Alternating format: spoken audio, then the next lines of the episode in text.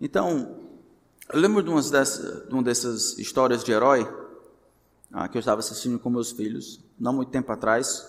É baseado numa lenda chinesa, a lenda da Mulan. Mulan é um personagem fictício de uma lenda chinesa que conta a história dos bárbaros, dos godos, né, dos povos nômades, indo contra o norte da China, e essa é a razão pela qual os chineses construíram a Grande Muralha para proteger o norte da China contra esses bárbaros, os povos nômades. nômades. Um deles eram os hunos, conhecido na história como flagelo de Deus. Mas essa lenda fictícia conta a história então que Shan Yu, ele invade a China, era o líder dos Hunos, ele invade a China na época da dinastia Han, e ele consegue invadir o palácio e sequestrar o imperador antes de ser derrotado por Mulan, que era uma jovem que tinha ido para a guerra para proteger a honra do seu pai, que o seu pai não podia ir porque já era tinha dificuldade, já era velho. Mas antes de, de libertar o imperador de Shan Yu, o imperador tem uma conversa com Shan Yu, o imperador da China. Shan Yu chega e ele coloca a espada na garganta do imperador e responde e pergunta para ele: dobre-se, dobre-se e mostre o seu respeito e a sua reverência para comigo. O imperador responde assim: não importa quão forte o rijo vento sopre, a montanha nunca se dobra diante dele. Não importa quão forte o rijo vento sopre contra a montanha, a montanha nunca se dobra diante dele. De uma certa maneira, essa imagem do, da tempestade, do, do vento batendo contra a montanha e a montanha não se dobrando, explica muito bem o que o Salmo 57 tem para nos dizer hoje. A gente encontra no Salmo 57 Davi passando por uma situação adversa, numa caverna, fugindo de Saul, porque Saul está enciumado, porque Deus agora decide tratar com Davi. Saul vai perseguir Davi por muitos anos, e Davi vai precisar ir de um lugar para outro. Nesse momento ele se encontra na caverna. Não vamos fazer essa leitura e encontrar as lições que Deus deseja nos ensinar por meio da oração de Davi. No meio de tudo isso, no meio dessa dificuldade, o coração de Davi continua firme. Firme está o meu coração, ó Deus. Diz assim a palavra de Deus: Ao mestre de canto, segundo a melodia, não destruas. Hino de Davi, quando fugia de Saul na caverna. Tem misericórdia de mim, ó Deus, tem misericórdia Pois em ti a minha alma se refugia, à sombra das tuas asas me abrigo até que passem a calamidade. Clamarei a Deus, Altíssimo, ao Deus que por mim tudo executa. Ele dos céus me envia o seu auxílio e me livra, cobre de vergonha os que me ferem. Envia a sua misericórdia e a sua fidelidade. Acha-se a minha alma entre leões, ávidos de devorar os filhos dos homens. Lanças e flechas são seus dentes, espada afiada a sua língua. Se exaltado, ó Deus, acima dos céus, em toda a terra esplenda a tua glória. Armaram rede aos meus passos, a minha alma está abatida. Abriram cova diante de mim, mas eles mesmos cairão nela. Firme está, ó Deus, meu coração. O meu coração está firme. Cantarei e entoarei louvores. Desperta, ó minha alma, desperta. Lira e harpa, quero acordar a alva. Render-te-ei graças entre os povos, cantar-te-ei louvores entre as nações, pois a tua misericórdia se eleva até os céus e a tua fidelidade até as nuvens. Se exaltado, ó Deus, acima dos céus, em toda a terra, esplenda a tua glória. Vamos orar. Pai, nós te agradecemos por termos momentos como esse. O Senhor nos lembra, no entanto, que estamos em guerra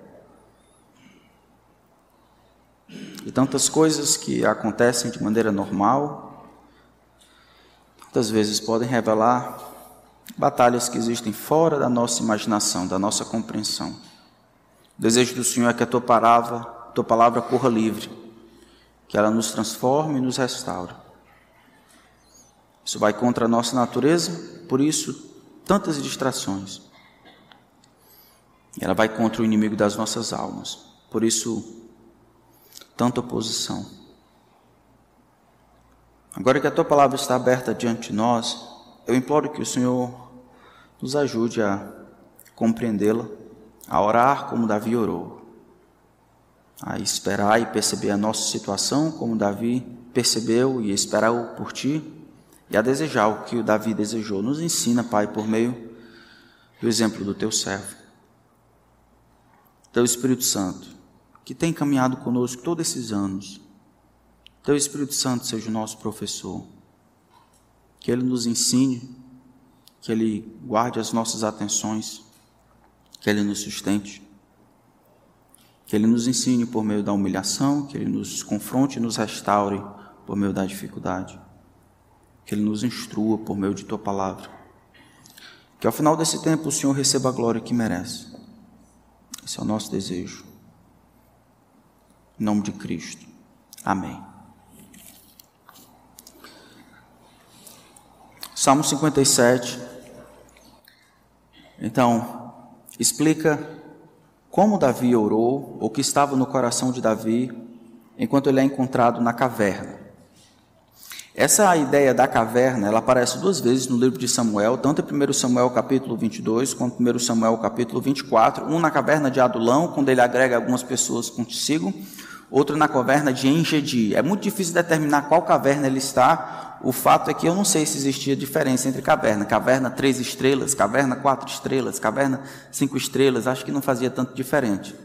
Davi estava na caverna porque ele estava procurando lugar para se esconder, sendo perseguido injustamente por conta do seu inimigo Saul. A gente precisa ler esse salmo com essa imagem em mente, do contrário, a gente não vai entender o que ele está pedindo aqui. Davi, então, ele tinha servido o seu senhor Saul por algum tempo, e aí, em determinado momento, enquanto ele está realizando o trabalho de Saul, as mulheres cantam, daí, daí Davi feriu os seus milhares, podem Davi os seus dez milhares. E aí Saul ouve isso e fica enciumado e vai tentar destruir Davi. Davi então vai passar muitos anos sendo perseguido injustamente. Davi sabe que Deus estava com ele, que Deus o havia ungido o próximo rei de Israel, mas ele não quer tomar a dianteira e tirar Saul da jogada. Ele espera que Deus dê o fim no rei que está lá, ele é o ungido do Senhor e ele espera a sua vez. Enquanto ele espera, ele sofre essa perseguição. Davi, o escolhido de Deus, Davi, o homem segundo o coração de Deus, Davi, o servo de Deus, Davi, o justo, servo de Saul, Davi dentro da caverna. Nessa situação de completa calamidade e dificuldade, como nós oraríamos? Imagine que você tem ido de um canto para o outro sem conseguir dormir direito por causa daquele senso de perseguição, né? Tem uma pessoa, o rei, procurando você em todo o tempo, não tem um lugar onde você descansa, relacionamentos que possam ser fincados no mesmo lugar, você está sendo perseguido. Imagine aquele senso de distração, aquela falta de paz, aquela ansiedade constante, aquela, aquele senso de que alguém está sempre à espreita, sempre à procura, ele precisa estar sempre à frente daquele que está perseguindo. Nesse exato momento de sofrimento e calamidade justo, é que Davi vai produzir um dos salmos que tem ficado na cabeça da igreja e de Israel por muito tempo. Enquanto Davi ora recitando esse salmo aqui, Davi ilustra muito bem a imagem que nós vimos no imperador, em que o vento rijo, a calamidade bate sobre a montanha, o coração de Davi no instante está firme, resoluto, pronto, estável, inamovível, preparado, alerta. Davi então nos ensina pelo salmo que a firmeza do coração, ela não depende da força que bate contra ele, mas do poder que o sustenta. A firmeza do coração não depende do peso que cai sobre ele, mas do poder que o ampara. A firmeza do coração é aquilo que Deus deseja no meio da dificuldade, não antes somente, não depois, mas no meio da dificuldade. Esse salmo ele nos ensina a orar e a esperar que Deus nos conceda a habilidade para estarmos firmes durante o período da dificuldade. Veja que no versículo 1, versículo 4 e no versículo 6 ele descreve o conteúdo da sua aflição e a sua percepção, o que é que essa aflição está fazendo com ele. Tem misericórdia de mim, ó Deus, tem misericórdia.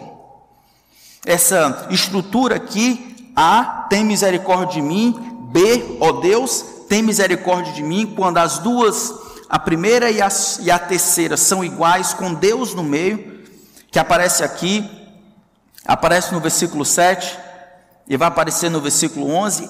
Esse tipo de estrutura é como chamasse a atenção para Deus estar no meio. Tem misericórdia de mim, ó Deus, tem misericórdia. A igual a A igual a B. Ou seja, as atenções são colocadas com Deus no centro. Do começo ao fim é Deus no centro. A misericórdia, toda ela, antes e depois, se linka com Deus. Tem misericórdia de mim, ó Deus, tem misericórdia, porque minha alma em ti se refugia. Nós já vimos essa ideia do refúgio acessível, constante diante de Deus. A sombra das suas asas me abrigo, assim como os filhotes de uma de um pássaro são acolhidos e protegidos do calor e do frio da noite, estendendo as suas asas sobre a sua criação, eu tomo refúgio no Senhor e eu espero por ti até que a calamidade passe. A calamidade é o estresse, é a desordem. Calamidade aqui é a desventura.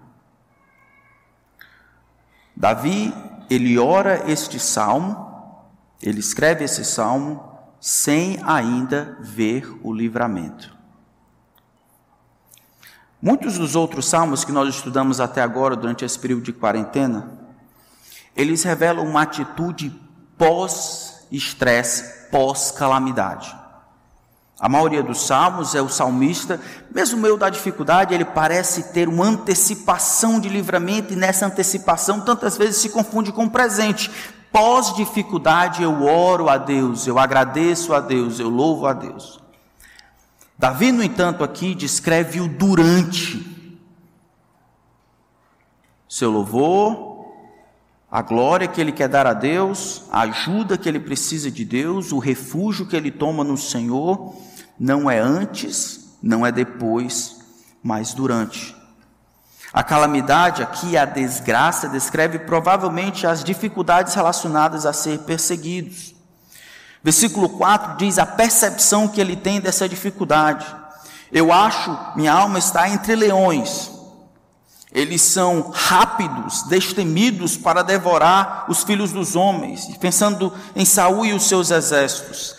Lanças e flechas são os seus dentes, espada afiada a sua língua. Eles estão tentando destruir a minha reputação. Davi, no final das contas, não havia feito nada. Mas todos os homens, Saul inclusive, começou a acreditar numa mentira e agora esse pré-julgamento se transforma em verdade, estão destruindo a reputação de um homem que serviu Saul, é amigo do príncipe, tem sido leal e fiel. Os inimigos, então, quando não conseguem destruir tirar a vida, tentam destruir a reputação.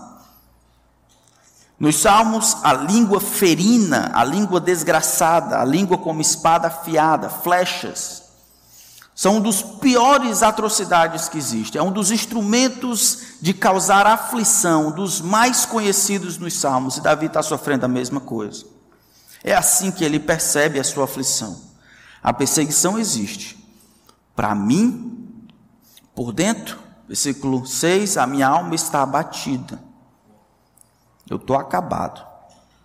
Eles estão tramando contra mim como se procura a destruição de alguém. Eles estão querendo que eu caia nas coisas que eles fizeram.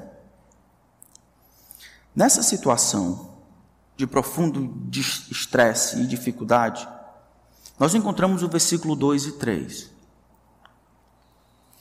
Clamarei a Deus, ao Deus Altíssimo, ao Deus que por mim tudo executa. Ele dos céus me envia o seu auxílio e me livra, cobre de vergonha os que me ferem, enfia a sua misericórdia e a sua fidelidade. Versículo 2 e 3 parece que Davi está falando para alguém. Quando nós oramos, normalmente nós oramos, né? Na primeira pessoa. Né? Eu, Senhor, eu, nós falamos de nós. Ou falamos na segunda pessoa. Para tu, né? Aqui o que, que ele está fazendo? Ele está falando de alguém para outra pessoa. Normalmente nós não fazemos isso no, nas orações, mas aqui, dentro dessa oração maior, depois ele estabelecer a sua dificuldade, essa calamidade, essa desgraça, existe no versículo 2 e 3 uma reflexão, uma oração reflexiva, onde Davi conversa consigo mesmo e ele fala a verdade que ele conhece de Deus para si. Tem misericórdia de mim, ó Deus, tem misericórdia segundo a multidão das tuas misericórdias. Apaga minhas transgressões, é o que ele normalmente diz. Aqui é um pouco diferente. Eu tomo refúgio no Senhor. Eu tomo refúgio, eu aguardo, espero e eu descanso debaixo das tuas asas, esperando que a calamidade passe. E aí ele se volta para si e ele fala para si, prega para si a respeito de Deus. Sabe de uma coisa? Eu clamarei ao Deus Altíssimo, é isso que eu devo fazer. A calamidade está grande, a dificuldade está enorme, eu clamarei ao Deus Altíssimo. Sabe de uma coisa? Ao Deus que por mim tudo executa, ao Deus que tem feito muito bem a mim, ao Deus que trabalha ao meu favor, a Deus que não é contrário contra mim, é isso que eu devo fazer. Eu sei que Ele, Ele do céu envia o seu auxílio, envia o seu suporte e me livra.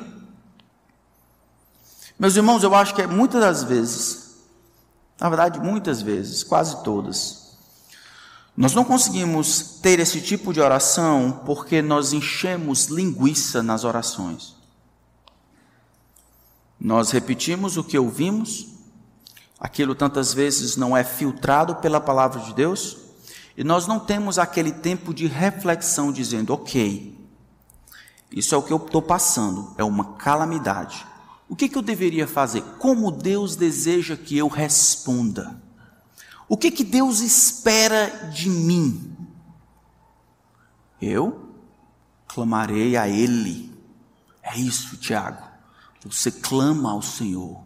Clama a Ele que por ti tudo executa, que trabalha para ti, no sentido que tem felicidade e se alegra em servir ao Senhor. Ele envia auxílio diante para ti, Ele envia a sua misericórdia e a sua fidelidade e lhe ajuda. E quando nós não colocamos a verdade de Deus e não dizemos para nós a verdade de Deus, nós vamos dizer outras coisas.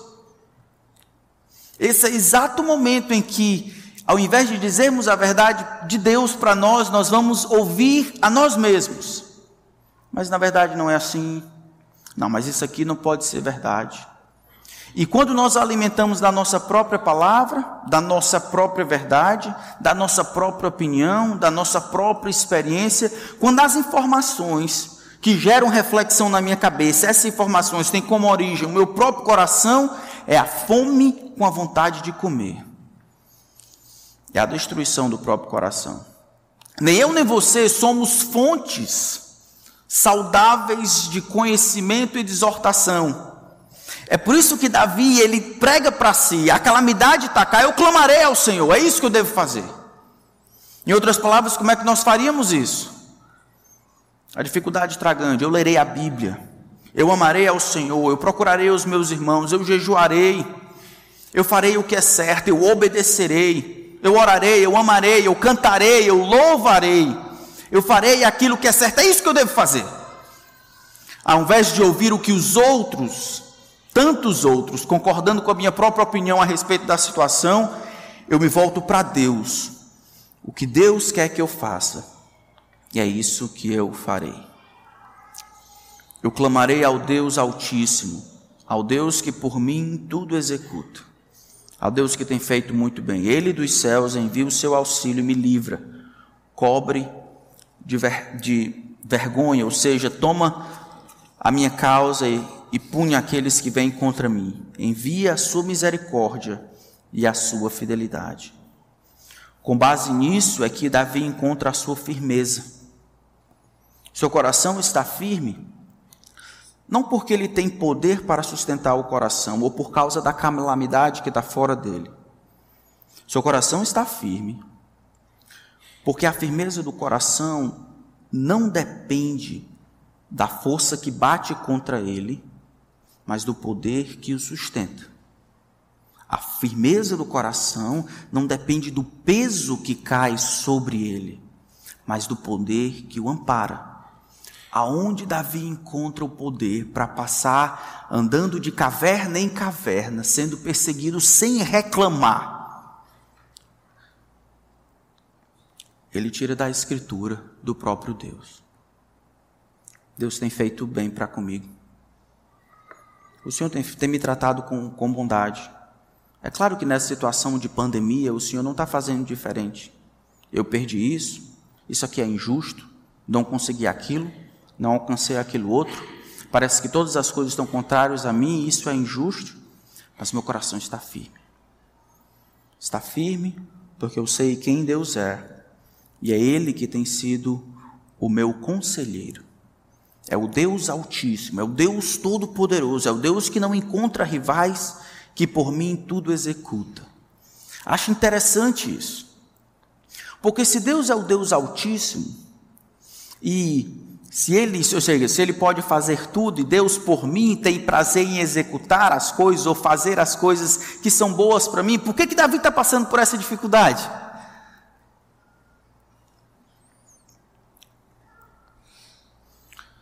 Problema é que tantas vezes aquilo que a gente acha que é bom não é o que Deus acha que é bom para nós. Que é esse caso aqui. Mas isso não muda o fato de quem Deus é e do fato da natureza e bondade de Deus. Não são as coisas que dizem quem Deus é, é Deus que diz quem Ele é e Ele se apresenta como Deus Todo-Poderoso e o Deus que por mim tudo executa para nós. Aquele que não poupou o seu próprio filho, antes por todos nós o entregou, porventura não dará graciosamente com ele todas as coisas? Falta dinheiro, mas amor de Deus não. Pode faltar trabalho, pode faltar saúde, mas o amor e a presença de Deus não. Pode, pode faltar relacionamentos, pode faltar, pode faltar qualquer outra coisa, mas a presença e o poder e a graça de Deus conosco, não. Davi então deixa que a palavra o instrua, deixa que as informações com origem divina o instrua. Por isso que o seu coração está firme. Mas então ele vai um pouco mais além. Depois de ele descrever a sua calamidade, no versículo 1, 4 e 6, ele tem essa parte reflexiva no versículo 2 e 3. O que, é que ele vai fazer? O que ele acha que deve fazer? O que Deus quer que ele faça diante disso? Ele clama e ele aguarda. Ele espera que o Senhor haja com misericórdia e fidelidade, ele sabe que Deus vai fazer o bem a ele, independente do que aconteça, no meio da calamidade. E aí no versículo 5 nós temos uma surpresa. Ser exaltado, ó Deus, acima dos céus, em toda a terra esplenda a tua glória. O que, que tem a ver? O que, que tem a ver o versículo, tudo que ele disse até agora com o versículo 5? Não dá um nó na cabeça de vocês, não? Tem misericórdia de mim, Senhor, porque em Ti eu tomo refúgio. A, a sombra das Tuas asas eu, eu aguento, eu espero, até que passe a calamidade. O pessoal está querendo me destruir, Senhor. O pessoal está dizendo mal contra mim, eles estão tramando para destruir a minha reputação. Eles estão tentando ir contra mim e me tirar a vida. Ser exaltado, ó Deus, acima dos céus, em toda a terra esplenda a tua glória. Qual é a conexão?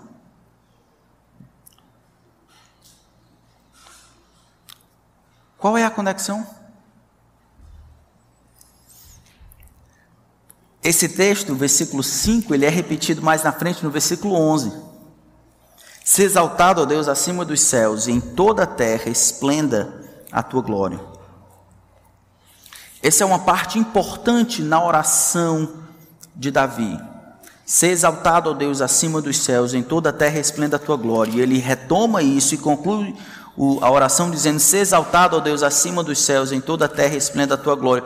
Qual é a conexão entre a calamidade, a busca e o encontro do Senhor, o refúgio que nós temos em Deus, e Deus se fazer conhecido entre todos os povos, ou ser exaltado, ó Deus, acima dos céus? Então, se você é como eu, se está doente, se está doendo, você toma remédio. Se a vida está difícil, você ora para passar, não é não? Alguém aqui já orou para a pandemia acabar? Já oramos para a pandemia acabar. Essa é uma coisa natural, é instintiva. Tá ruim, tá difícil, o que a gente faz? A gente ora para acabar. De maneira interessante, até uma surpresa, Davi nunca pede para acabar aqui. Agora, Davi está sendo perseguido injustamente por Saul. Em nenhum momento aqui desse salmo, ele está recitando esse salmo dentro da caverna, com um bocado de macho lá. Todo mundo fugindo. Ele não pede em nenhum momento, Senhor, faz-me sair daqui com vida. Faz-me voltar, Senhor, por favor. Eu quero tom, retomar a minha vida, eu quero, quero, quero continuar, a vida está parada, eu quero ir para frente. Em nenhum momento ele diz isso. Sua oração é outra. E eu acho que aqui a gente aprende demais. Quando ele diz ser exaltado, ó Deus, acima dos céus, em toda a terra esplenda a sua glória, uma tradução seria assim: ó Deus, brilhe e, os, e aos céus com a tua glória, encha a terra com o teu poder. Seja exaltado significa mostra a tua grandeza, mostra às pessoas quão grande o Senhor é. Pegue essa desgraça que eu estou passando, é a perseguição, pegue a injustiça, a perseguição, pegue a dificuldade, pegue a calúnia, pegue tudo isso aí, bote junto assim e de alguma forma seja exaltado, mostre como o Senhor é grande. Não na libertação, mas na firmeza do meu coração, como eu respondo a essa desgraça de provação.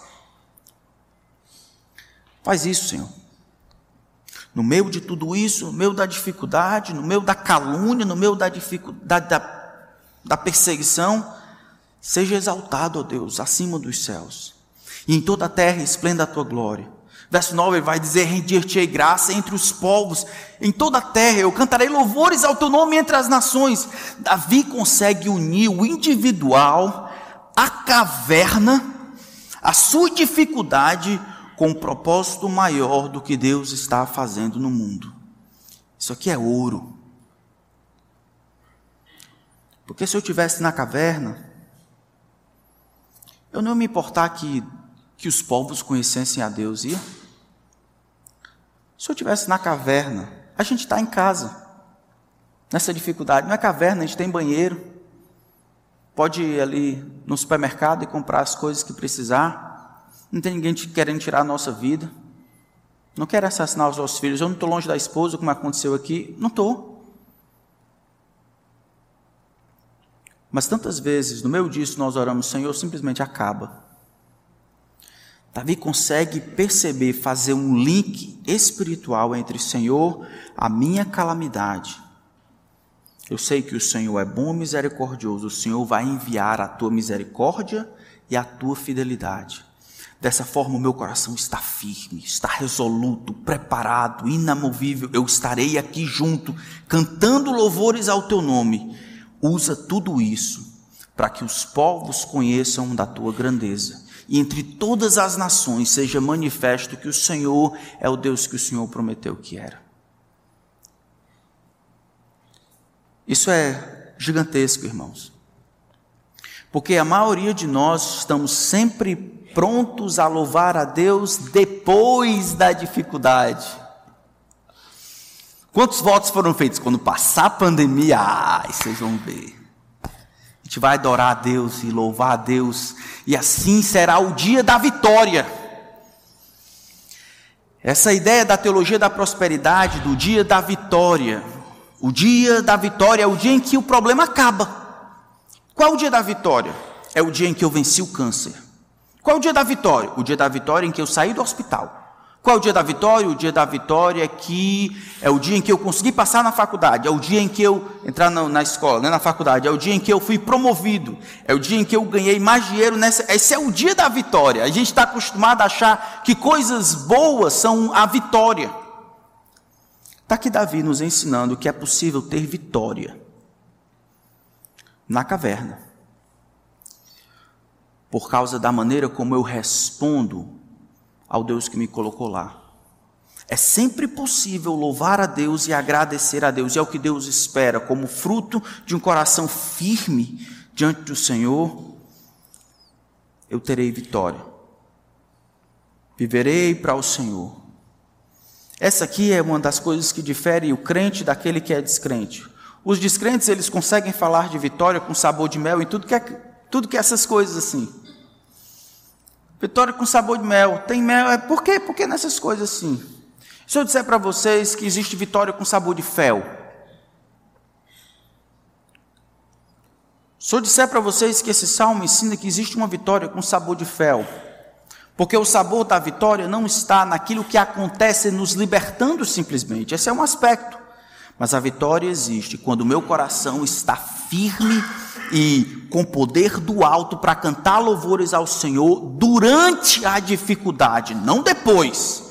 Durante a calamidade, não depois. Eu procurando, tomando refúgio em Deus, esperando do Senhor sua misericórdia e a sua fidelidade, dessa forma, recebendo essas coisas como poder para estar com o coração firme, eu canto a Ele.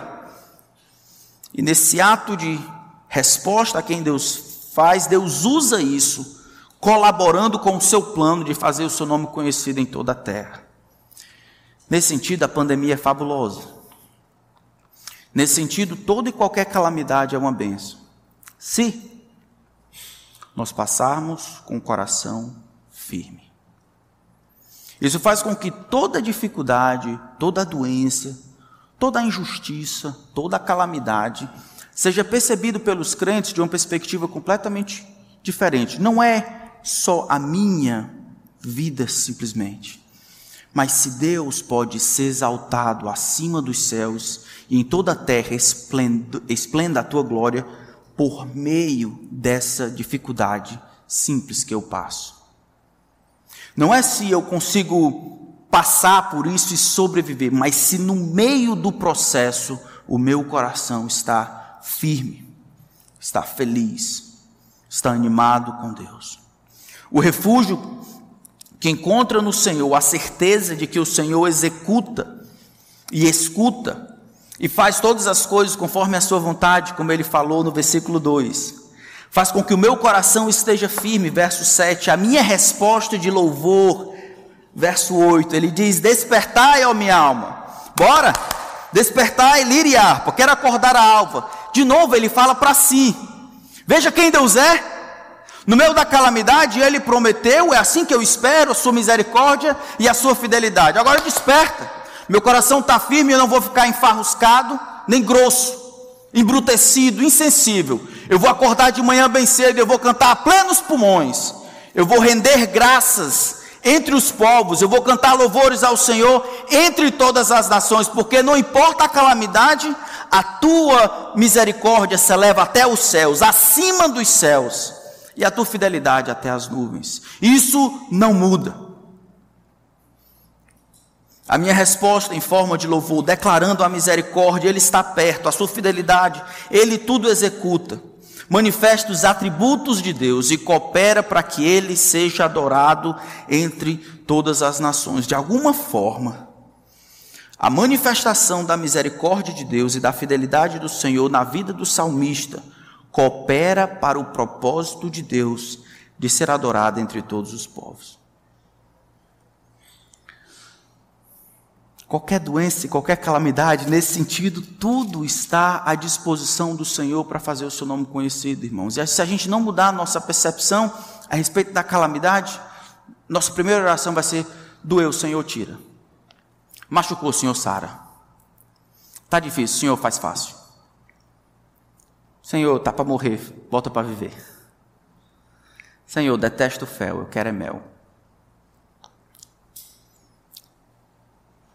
Essa é uma visão estreita a respeito do que Deus pode e quer fazer. Isso não cabe a um Deus altíssimo, como Davi parece dizer aqui. Um Deus que consegue abarcar todas as coisas e usar todas as coisas para a sua glória. Abra em 1 Pedro capítulo 1.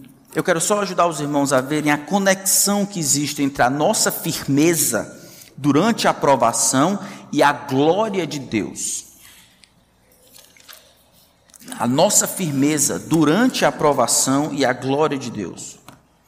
Não é o fato de sofrermos ou passarmos pela calamidade, mas o como sofremos. Isso coopera para o que Deus está fazendo no mundo. 1 Pedro capítulo 1, 1 Pedro capítulo 1. Bendito, verso 3: Bendito Deus e Pai de nosso Senhor Jesus Cristo, que segundo a sua muita misericórdia nos regenerou, regenerou para uma viva esperança, mediante a ressurreição de Jesus Cristo dentre os mortos, para uma herança incorruptível, sem mácula, imarcessível, reservada nos céus para vós outros, que sois guardados pelo poder de Deus, mediante a fé para a salvação, preparada para revelar-se no último tempo. A gente louva a Deus que Deus escolheu vocês e sustenta vocês para a salvação que será revelada ou manifesta no último dia. Nisso exultais, ou seja, na salvação que virá no último dia. Apesar de que, em, embora no presente, por um curto espaço de tempo, se necessário, sejais o quê? Contristados. Por quê? Várias provações Aconteceu com Davi, acontece com Pedro, aconteceu com a igreja do Planalto, com Ceará, Brasil, mundo e vai acontecer com você. Nisso nós somos contristados, ou seja, ficamos tristes por várias provações. Olha o verso 7 para que, uma vez confirmado o valor da fé, não é o fato do sofrimento em si, mas como eu passo por aquele sofrimento. Se esse sofrimento ele é recebido por mim como parte do plano de Deus e o meu coração atravessa o período de sofrimento firme, para que, uma vez confirmado o valor da vossa fé, muito mais preciosa do que ouro, perecível, mesmo apurado por fogo, redunde em louvor, glória e honra na revelação de Jesus Cristo. É a mesma coisa. Davi passa pela calamidade, ele espera que o grande Deus dê a ele misericórdia e fidelidade, ou seja, esteja presente trabalhe para ele, e dessa forma o seu coração está firme. Enquanto o seu coração está firme no meio da calamidade, ele canta louvores de gratidão, de engrandecimento ao Senhor, e ele clama para que Deus faça o link entre a glória dele, o que ele está fazendo no mundo, e essa dificuldade que ele passa no presente. Faz isso, Senhor. Do mesmo jeito aqui. O pessoal está passando por dificuldades aqui no texto de 1 Pedro. O Senhor preserva. Preserva para quê? Para que, uma vez confirmado o valor da fé, produza glória e honra na revelação de Jesus Cristo. Irmãos, não é como passamos, não é, não é se passamos, vamos passar, mas se o nosso coração está firme no meio da dificuldade. Esse Salmo 57 é a mesma coisa, é o mesmo raciocínio do Salmo 50 no versículo 15. Salmo 50, versículo 15. Olha lá: Invoca-me no dia da angústia, eu te livrarei e tu me glorificarás. Eu vou permitir angústia, você, você me invoca, eu te livro, você me glorifica. Salmo 67, versículo 1. Seja Deus gracioso para conosco, que nos abençoe e faça resplandecer sobre nós o rosto. Aqui no Salmo 67, ele vai pedir é chuva, lavoura. Senhor, me dá bênçãos. Mas olha o verso 2: Para que se conheça na terra o teu caminho e em todas as nações a tua salvação. Louvem-te os povos, ó Deus, louvem-te os povos todos. Só crente pereba é que une a sua libertação com o seu bem-estar e ponto final. O crente maduro, ele vai entender que tudo faz parte de um projeto muito maior ele vai, ele vai lembrar de que ele não é o centro da sua própria vida, o seu bem-estar não é o centro, não é a coisa mais importante da América do Sul ou do Ceará. Ele vai compreender que, embora ele se ache muito especial, ele é só uma peça, e ele não é a pessoa mais importante na mente de Deus em todo o universo. E ele vai perceber que não importa o que aconteça, nós somos usados por Deus, o Deus que nos ama e nos quer bem, ele consegue usar isso para promover a sua agenda, promover a sua glória. E se eu pensar como Deus pensa, eu vou poder orar como Davi orou. E Deus então vai estar presente, acessível, vai enviar a sua misericórdia e a sua fidelidade, porque Ele vai estar no meio da sua libertação. Senhor, nos livra da pandemia. Senhor, tu quer ficar livre da pandemia para quê? Eu fico pensando, o Senhor lá do alto, você quer ficar livre da pandemia para quê? Você quer ter mais liberdade, mais condições de ganhar mais dinheiro. Ótimo. Para quê? Para quê? porque você acha que precisa disso ou daquilo, mas é só por isso. Não estou dizendo que essas coisas não são importantes, mas elas são sempre um meio, nunca um fim em si mesmo. Elas são meio, devem ser o meio pelo qual o plano que Deus está realizando nesse mundo, isso é fazer o seu nome conhecido entre todas as nações, seja alcançado, seu nome seja louvado, seu nome seja amado, seu nome seja reconhecido. Deve ser esse. É a mesma, então, lógica aqui, só que nos salmos anteriores, Salmo 67, ele pede bênção. Aqui, ele pede a presença de Deus. As provações, então, para nós, elas são como, funcionam como o sovar do pão. Como é que se sova pão e faz ele maior? Como é que faz o pão crescer? É. Os cristãos deveriam ser assim: quanto mais se bate, maior ele fica. Quanto mais se bate, mais se canta. Eu sei que é meio louco, mas deveria ser assim na mente.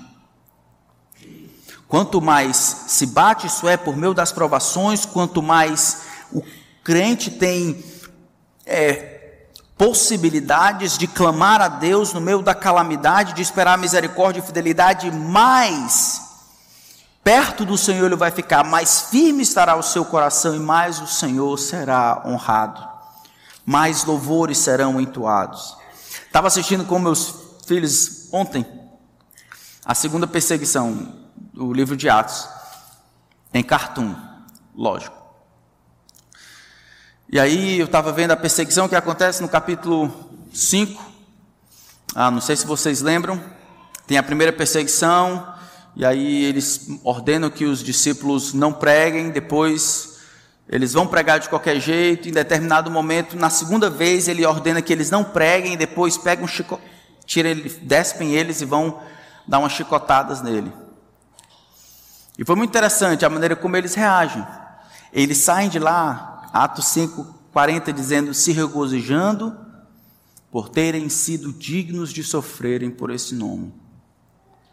De alguma forma eles se perceberam dignos de sofrerem por causa do nome de Cristo. Estava junto essa alegria no meio da dificuldade. Em Atos 16, a gente tem todas as coisas juntas. Olhem lá em Atos 16. Todas as coisas que Davi, esses elementos do Salmo 57, estão em Atos 16. Vamos ver se a gente encontra. Atos 16, então, Paulo e Silas, eles estão presos na cidade de Filipos, presos injustamente por pregar o evangelho. Primeiro elemento que é muito parecido com o que acontece lá. Eles vão libertar uma jovem que padecia, que, que era possuída pelo, por um demônio, que trazia muito lucro. Ele vai libertar essa jovem do demônio e aí eles vão prender Paulo. Verso 19 do capítulo 16. Vendo os seus senhores que ele se desfizera a esperança do lucro, agarrando em Paulo e Silas, os arrastaram para a praça, a presença das autoridades. E levando aos pretores, disseram: Estes homens, sendo judeus, perturbam a nossa cidade, propagando costumes que não podemos receber nem praticar, porque somos romanos. Levantou-se a multidão unida contra eles e os pretores, rasgando-lhes as vestes, mandaram açoitá-los com varas. E depois de lhe darem muitos açoites, aí você imagina, um bocado de gente com raiva, com as varas na mão, uma multidão ensandecida, vai pegar Paulo e vai quebrar Paulo de paulada. Tanto ele quanto Silas. E depois de lhe darem muitos açoites, lançaram no cárcere, ordenando ao carcereiro que os guardassem com toda segurança. Este, recebendo tal ordem, levou-os para o cárcere interior, para a solitária, e prendeu os pés no tronco. E aí, as mãos aqui para cá, os dois pés no meio, como se fosse uma, um tábua assim com buracos. E ele ficava nessa posição. Você imagina aí, você levou um bocado de chibatada, né? Apanhou que só e agora você está no tronco para ter certeza de que eles não vão ser soltos. Por volta da meia-noite. O texto não diz por que por volta da meia-noite. Pode ser por volta da meia-noite porque eles apanharam muito e agora que estão tendo condições de, de acordar. pensar. Pode ser que, dependendo do que tenha acontecido, eles querem cantar. Versículo 8 do Salmo, 100, do Salmo 57 diz: Despertai, ó alva. Quero louvar, significa que eu quero cantar de maneira a plenos pulmões, alto, e eu quero cantar cedo. Eu não sei se era esse texto que estava na cabeça deles. Onde eu canto porque o meu coração está firme no meio da calamidade, não depois, mas durante. Paulo preso no tronco, na solitária, depois de ter apanhado durante o dia, o que, que eles vão fazer à noite? Por volta da meia-noite, Paulo e Silas oravam e cantavam louvores a Deus, e os demais companheiros de prisão escutavam. De repente sobreveio o tamanho terremoto que sacudiu os alicerces da prisão, e todos ficaram soltos. Versículo 30, depois trazendo para fora, disse: Senhores, o que devo fazer para ser salvo? Respondeu-lhe: Crê no Senhor Jesus, será salvo tu e tua casa. Estão vendo os elementos aqui? Injustiça em Davi, injustiça com esses irmãos aqui. Calamidade, calamidade com Paulo e Silas. Dor, mesmo jeito, dor aqui. Mesmo assim, o coração firme, cantando louvores ao Senhor, e o pessoal escutando esses doido aqui que acabaram de apanhar, cantando louvores ao Senhor no meio da dificuldade, coração firme. E o carcereiro, então agora olhando, ele é salvo. Que é exatamente o que o que Salmo 57 diz. Ser exaltado, ó Deus, no meio da minha aflição, o versículo 5 e 11 saltam de si, acima de mim, Senhor, acima da calamidade, acima desses problemas, ser exaltado, ó Deus, acima dos céus e em toda a terra esplenda a tua glória. Traz salvação, revela quem o Senhor é, mostra a todos os povos, onde quer que eles vivam, quão grande és tu. E aqui acontece, um homem sofrendo de maneira correta, com o coração firme, Deus usa isso para trazer salvação ao carcereiro e toda a sua casa. Salmo 57 encontra aqui a perfeita ilustração. Me diga se as pessoas que estão ao seu redor, elas conseguem contar como você tem sofrido durante esse tempo de pandemia? Como é que a gente tem sofrido? As restrições, as dificuldades, a doença as perdas, as mazelas, a dor, como é? Se a única coisa que elas conseguem ouvir da sua boca é solta o cabo da nau, toma os remos nas mãos, ao invés de um cântico de louvor cujo conteúdo é confiança, independente do que aconteça, eu clamo ao Senhor, eu louvo e eu agradeço, eu engrandeço e eu agradeço ao Senhor, como o Salmo 57 diz. De maneira que faz com que eles olhem para você e esperem. O que, é que eu posso fazer para ser salvo? Independente se a pandemia, se isso me pegar, se eu morrer pelo Covid, o que, é que eu posso fazer para ter essa paz aqui e essa alegria em vida que depois ela me leve, vá comigo junto depois da morte? Oh, meus irmãos, na beleza e na tranquilidade, todo mundo é bom. É quando dói que a gente sabe o que, que acontece. Lembro da história da criança que soube que o pastor estava construindo um parquinho no quintal e essa criança vizinha ficava subindo. Essa criança ia para a igreja, ela ficava subindo, subindo. E o pastor ficava vendo só a cabeça da criança e tal. Depois de uma semana, o, o, o, o pastor construindo né, um parquinho, foi perguntar para a criança: Rapaz, eu quero saber por que, que seu filho está direto olhando assim e ele pode vir para cá. Aí foi perguntar para a criança disse: O que foi? Pastor, é o seguinte: eu quero ver o que é que o senhor diz quando o senhor acerta o dedo com o martelo.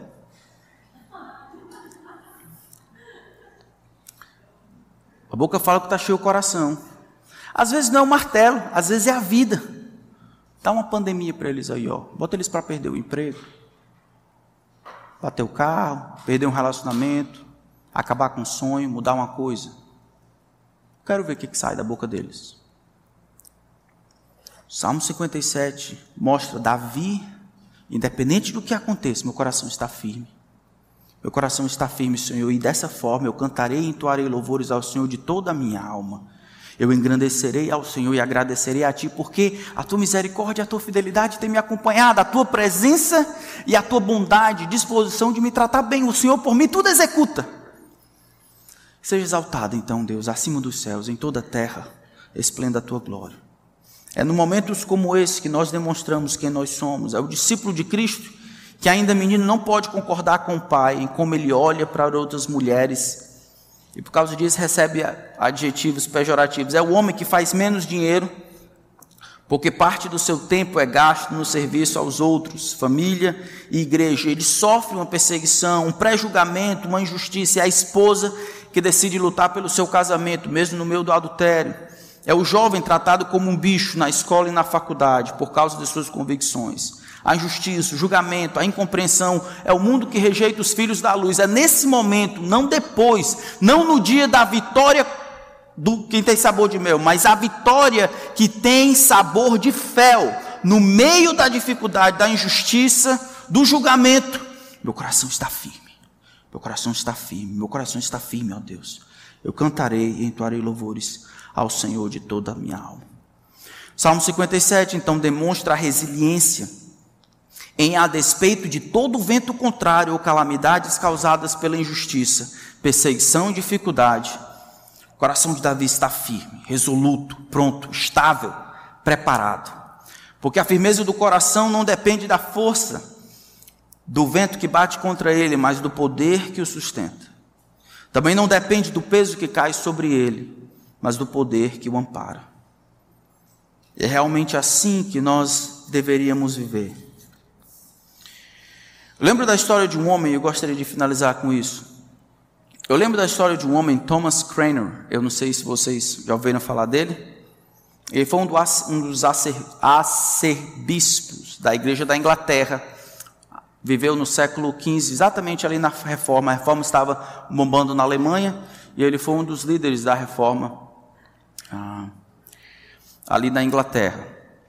E ele ajudou demais para que o Evangelho fosse pregado, para que as coisas acontecessem da maneira como Deus dizia, e removeu o latim da missa e colocou na linguagem do povo, leu, escreveu alguns livros para ajudar o povo a adorar a Deus.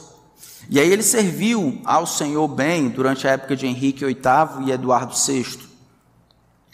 Mas uma outra mulher surgiu depois da morte de Eduardo VI, Maria, e ela fora criada católica e resolveu retornar ao catolicismo, fazer um plano para destruir o protestantismo. A primeira coisa que ela fez foi prender Cranmer.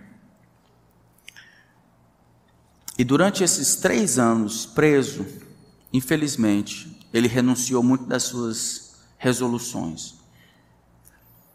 Ele fraquejou no meio da dificuldade.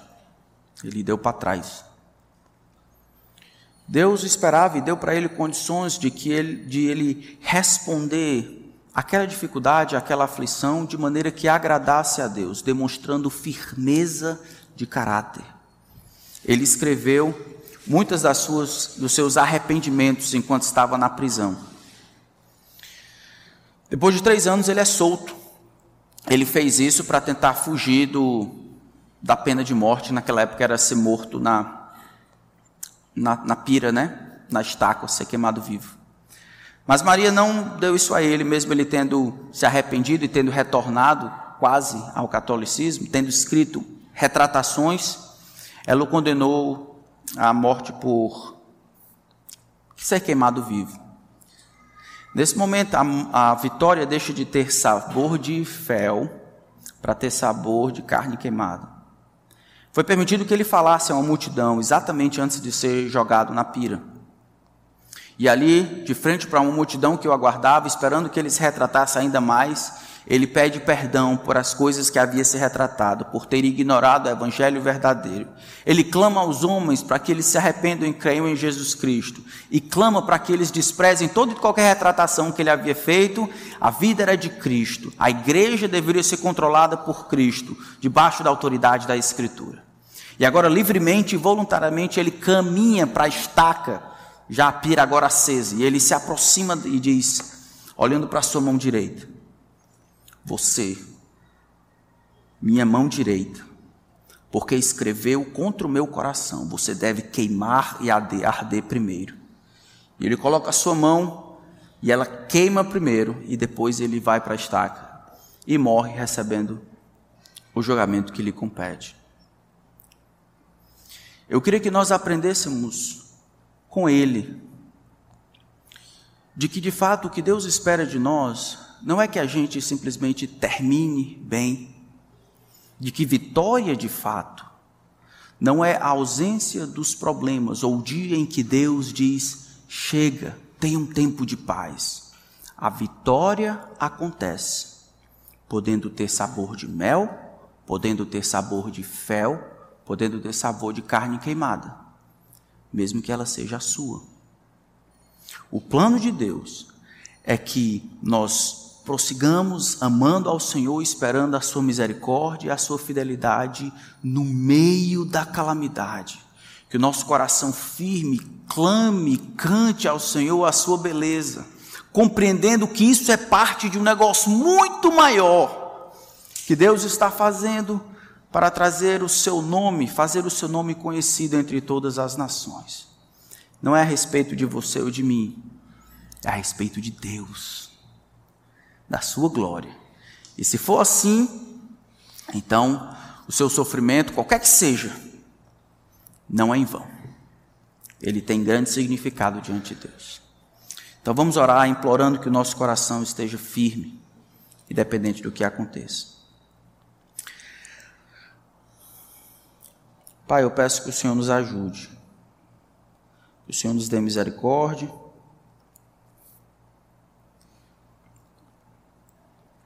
Que o Senhor olhe o nosso coração e veja onde está o nosso engano. Senhor, nos ajude a confessarmos os nossos pecados e clamarmos ao Senhor por graça.